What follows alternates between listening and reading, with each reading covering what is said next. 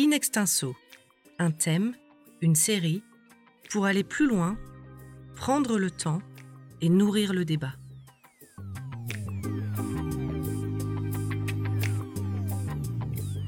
Nous vous invitons à poursuivre la découverte de l'économie comportementale avec notre deuxième épisode consacré aux sanctions.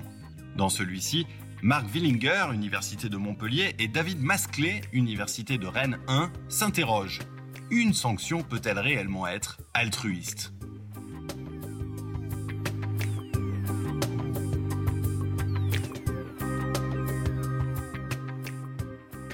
On va échanger euh, aujourd'hui sur un, article paru dans euh, la revue euh, généraliste Nature intitulé Altruistic Punishment in Humans par Ernst Fair et, Simon Gechter.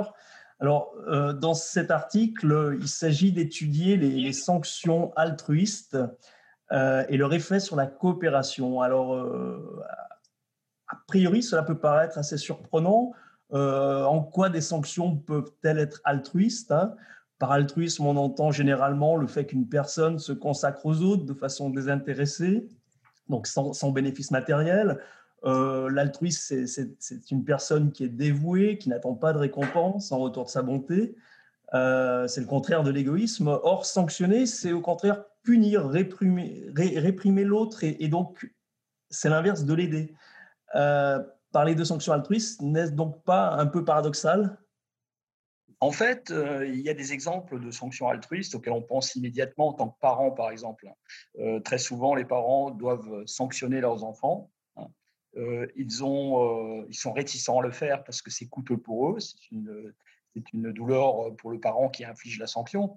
mais le parent pense que c'est pour le bien de, l'enfant et peut-être aussi un peu pour lui, parce que ça fait du bien de sanctionner lorsque l'enfant exagère euh, ou euh, est trop déviant par rapport à une norme de comportement qu'ils auraient en tête.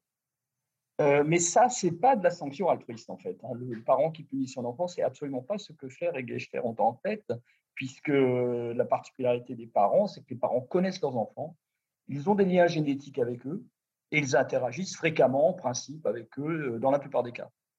En fait, c'est exactement le contraire, euh, une situation contraire que Fer et Gechter décrivent dans leur article. C'est une situation où le sanctionneur, celui qui inflige la sanction à, autrui, ne connaît pas forcément la personne. Il n'y a absolument pas de lien génétique entre elles, donc il n'y a pas de, raison euh, euh, génétique pour expliquer la sanction. Et les individus ne sont pas forcément amenés à se rencontrer une nouvelle fois. C'est-à-dire qu'ils ne se rencontrent peut-être qu'une seule fois. Et néanmoins, le, punisseur hein, ou le sanctionneur, on va l'appeler comme ça, euh, inflige une sanction dans un but qui serait altruiste. Euh, alors, pourquoi On va essayer d'expliquer pourquoi euh, ce terme altruiste ou sanction altruiste.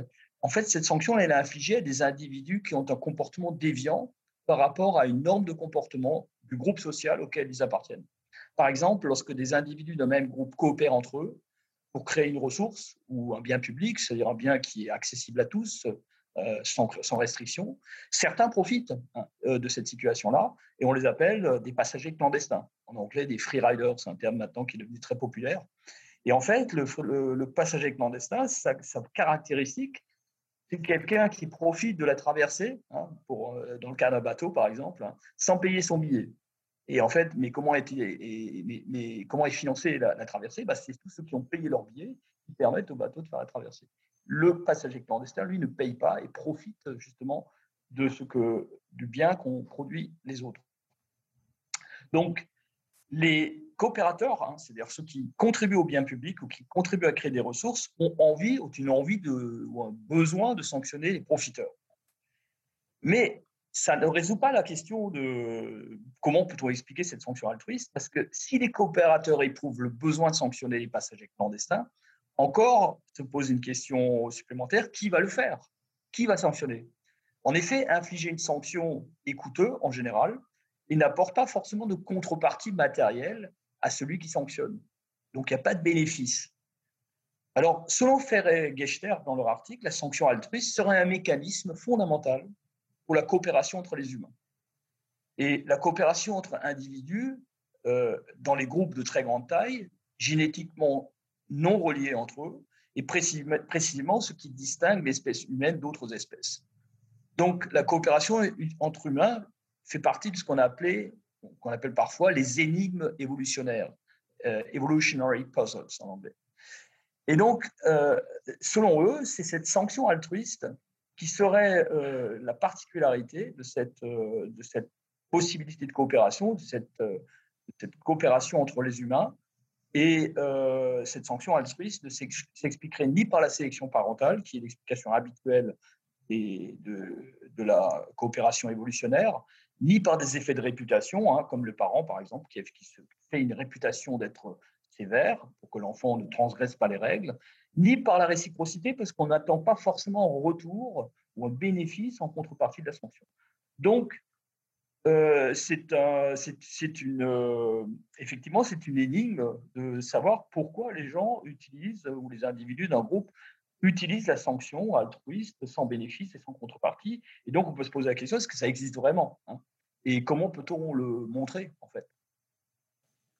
Alors, comment, comment effectivement euh, mesurer ces sanctions altruistes? Comme tu l'as dit, Marc, alors les, sanctions ici sont à à, orienter sur des, personnes qui, ne sont pas connues par les, par les individus. Hein. On n'est pas dans le cercle de la famille, on n'est pas dans le cercle de père, PRS.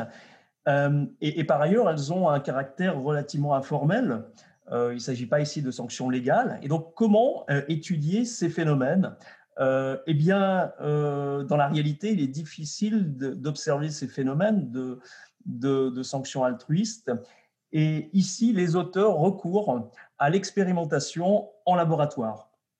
Alors, l'expérimentation en laboratoire, euh, ça peut paraître curieux en, économie, hein, mais euh, depuis euh, plusieurs décennies, les économistes recourent également aux expérimentations en laboratoire, hein, à l'instar de, des expériences réalisées en médecine, avec le principe de randomisation, concrètement, c'est quoi une expérience en économie? Eh bien, on, recrée en laboratoire des conditions afin de pouvoir étudier euh, les comportements individuels ou collectifs. Donc, on reconstitue une situation réelle, elle est contrôlée en laboratoire. Et par ailleurs, ce qui est important, c'est que les participants reçoivent des gratifications monétaires en, euros en fonction de leurs décisions. L'idée, c'est euh, qui prennent leurs décisions et qui, révèlent véritablement leurs préférences lors de leur prise de décision, qui n'est pas de biais hypothétique. Alors ici, euh, il s'agit de tester plusieurs ingrédients. La possibilité de coopérer dans un groupe.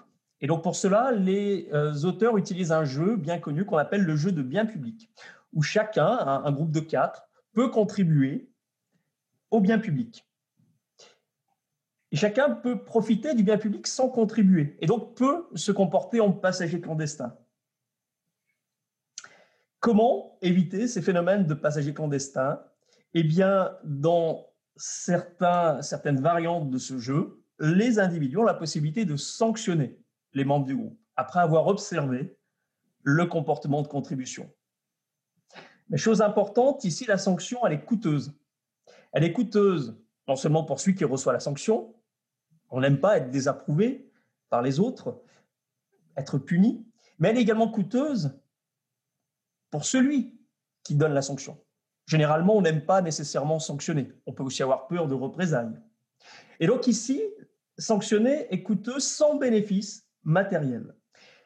Autre ingrédient de, l'expérience qui est important, c'est que donc les participants sont dans un groupe de, quatre euh, joueurs, mais le jeu est répété sur plusieurs périodes et à chaque période, les groupes sont recomposés. On parle ici, dans le, jargon des, expérimentalistes, de perfect stranger. Hein, les participants vont rencontrer d'autres participants. Ce qui veut dire que je n'ai aucun intérêt matériel à sanctionner. Je ne peux pas en attendre en retour plus de coopération de la part des autres. Et c'est en ça, finalement, que la sanction est altruiste. Si les individus sanctionnent des comportements déviants, c'est-à-dire des non-coopérateurs, eh bien, ils n'en retirent aucun bénéfice matériel aujourd'hui, ni dans le futur. Alors la question, c'est est-ce que ça marche? Qu'est-ce qu'observe Fer et Gechter dans, dans cet article? In extenso, un thème, une série, pour aller plus loin, prendre le temps et nourrir le débat. Alors, je vais reprendre euh, la parole pour, euh, pour essayer de résumer leur- leur- leurs observations. Euh, donc, un premier, un premier point qui est, notable, c'est que en l'absence de sanctions, qu'est-ce qu'on observe? On observe en fait qu'il y a un déclin de la coopération.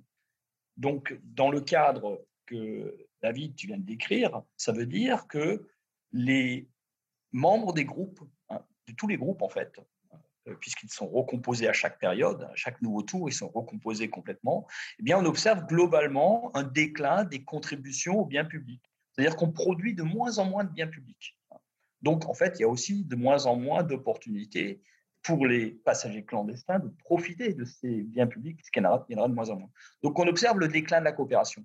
Ça, c'est un résultat classique dans tous ces jeux-là. On observe que, ce soit en stranger parfait, en partenaire, comme on dit, on observe toujours ce phénomène de déclin, c'est-à-dire que la coopération a tendance à être, euh, à se, se- à disparaître en fait. La coopération disparaît, elle ne disparaît pas complètement, mais elle devient de plus en plus faible. hein, donc il y a de plus en plus de profiteurs en quelque sorte.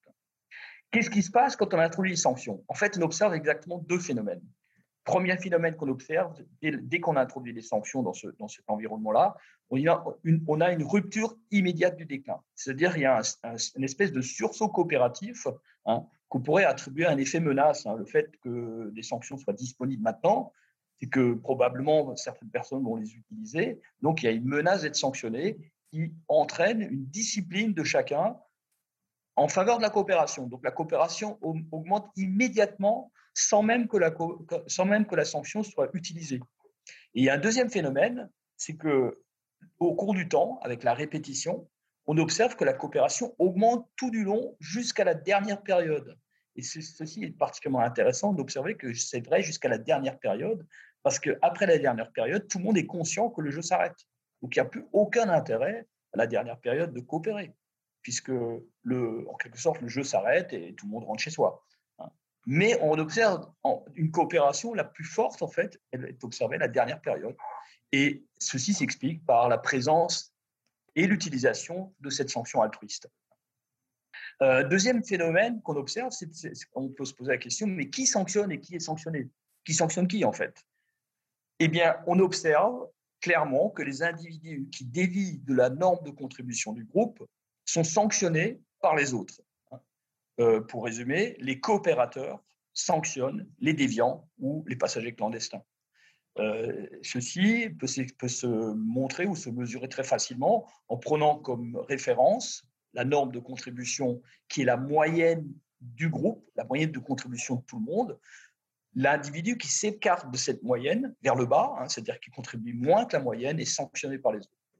Et deuxièmement, on observe que le niveau de sanction, l'intensité de la sanction est d'autant plus forte que cette déviation est forte.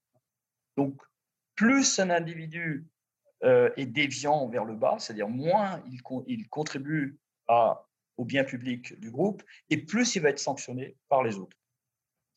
Enfin, dernière chose, on peut se poser la question, mais pourquoi, pourquoi les individus sanctionnent-ils? Puisque c'est coûteux de le faire, comme l'a dit David, hein, ce n'est pas gratuit. Il faut que je paye, sanctionner euh, les autres membres de mon groupe à l'instant T, puisque ces, membres, je ne les rencontrerai plus dans le futur.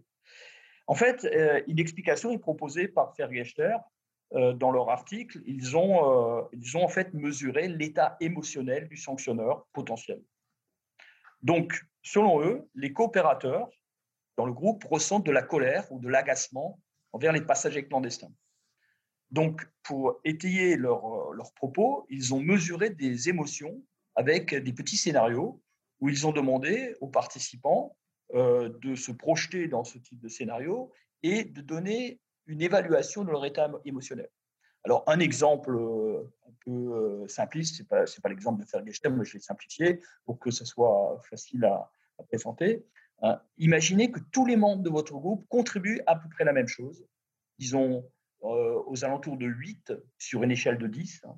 Tout le monde contribue pratiquement, euh, coopère fortement, sauf une personne qui ne contribue rien du tout. Donc le passager clandestin parfait qui met zéro, hein, qui fait aucun effort. Vous rencontrez par hasard cette personne après, après l'expérience. Quel est le niveau de colère ou d'agacement que vous ressentez par rapport à cette personne? Et donc là, là, c'est une question déclarative. La personne doit répondre entre 1 et 7. Donc 1, c'est pas du tout en colère. Et 7, c'est très en, très en colère ou très agacé. Et donc, on constate que les individus qui sont le plus en colère hein, sont ceux, premièrement, qui, sont les plus coopérateurs, et deuxièmement, ce sont ceux qui sanctionnent le plus fortement. Donc, on aurait ici un mécanisme qui, euh, qui expliquerait cette sanction altruiste, qui passerait par un état émotionnel euh, négatif, hein, c'est-à-dire en ressenti de colère ou d'agacement. Donc, euh, au vu de ce dernier résultat, on peut vraiment se poser la question, s'agit-il vraiment de sanctions altruistes Puisque là, on parle de colère et d'agacement. Et donc, euh, David, je, te laisse répondre à cette interrogation. Oui, effectivement, Marc, comme, tu l'as dit, finalement, si les émotions sont derrière les sanctions, alors est-ce qu'on peut vraiment parler de sanctions altruistes? Car euh, ici, bon, si, l'individu euh, qui sanctionne n'a pas de gain matériel à sanctionner, euh, quelque part, il, semble qu'il y a un gain psychologique à sanctionner. Ah, c'est une façon égoïste d'apaiser ma colère, ni plus ni moins. Et, dans ce cas-là, le gain n'est pas matériel, mais donc non matériel. Par ailleurs, se pose également la question des intentions. Est-ce que par la sanction, j'ai voulu améliorer le sort des autres dans une approche plutôt kantienne où les intentions vont compter, ou simplement j'ai voulu égoïstement apaiser ma colère? Donc on a une approche plutôt en termes de conséquences hein, à, la, à la Jérémy Bentham, plutôt une approche utilitariste. Et donc, est-ce que finalement, c'est pas de l'altruisme apparent ici qu'on mesure? Ça paraît comme de l'altruisme, mais si le rôle des émotions est important, alors c'est peut-être autre chose que, euh, que des émotions. Alors un autre point important, euh, eh bien, quelles sont finalement ici les, limites aussi de, ces mécanismes de sanctions altruistes? Alors tout d'abord, euh, les sanctions sont terriblement efficaces, mais elles sont aussi coûteuses pour la société, à la fois pour celui qui sanctionne, mais également pour celui qui est sanctionné elles le deviennent moins dès lors que la menace est crédible et donc que les sanctions n'ont pas à être appliquées pour être efficaces. La deuxième limite, c'est que finalement, euh, il peut y avoir également des risques de représailles. Euh, si je suis sanctionné, je peux être, si je sanctionne, je peux être sanctionné par les autres et cette sanction, elle peut même être euh, aveugle. Et donc, on peut tomber dans une sorte de cercle vicieux de, de vendetta. Autre point important, euh, finalement, la sanction peut constituer en soi un bien public. C'est-à-dire que chacun peut avoir intérêt à ce que l'autre sanctionne à sa place. Et donc là, on est très proche ici de, l'effet euh, bien connu en psychologie, hein, l'effet du spectateur, euh, où j'attends que les autres prennent l'initiative de sanctionner, par exemple, un non-coopérateur. Alors, face à ces, limites, finalement, on, pourrait se poser la question suivante. Euh, si les sanctions sont efficaces mais, coûteuses, est-ce qu'il existerait un mécanisme euh, qui permettrait d'améliorer la coopération sans euh, produire ce coût pour la société? Eh bien, d'autres travaux se sont intéressés à comparer l'effet du mécanisme de sanction avec celui des récompenses. Est-ce que récompenser les coopérateurs est plus efficace et moins coûteux que sanctionner euh, les non-coopérateurs. Mais là, c'est euh, une autre question et, un autre article. donc finalement, on, en revient au, rôle que peut exercer la menace. En fait, c'est la menace de sanction qui serait, qui serait le, le, moteur de la coopération. Et on en revient aussi à l'histoire du parent qui sanctionne l'enfant. En fait, euh, l'enfant va, éviter de dévier de la norme de comportement que ses parents cherchent à, lui, à lui enseigner, tout simplement parce qu'il y a cette menace euh, parentale de sanction, et même s'il n'est pas utilisé, c'est l'effet menace qui est le principal euh, moteur de la coopération. Il sera également question de sanctions dans la suite de notre série d'été sur l'économie comportementale et plus précisément des moyens de lutter contre la fraude.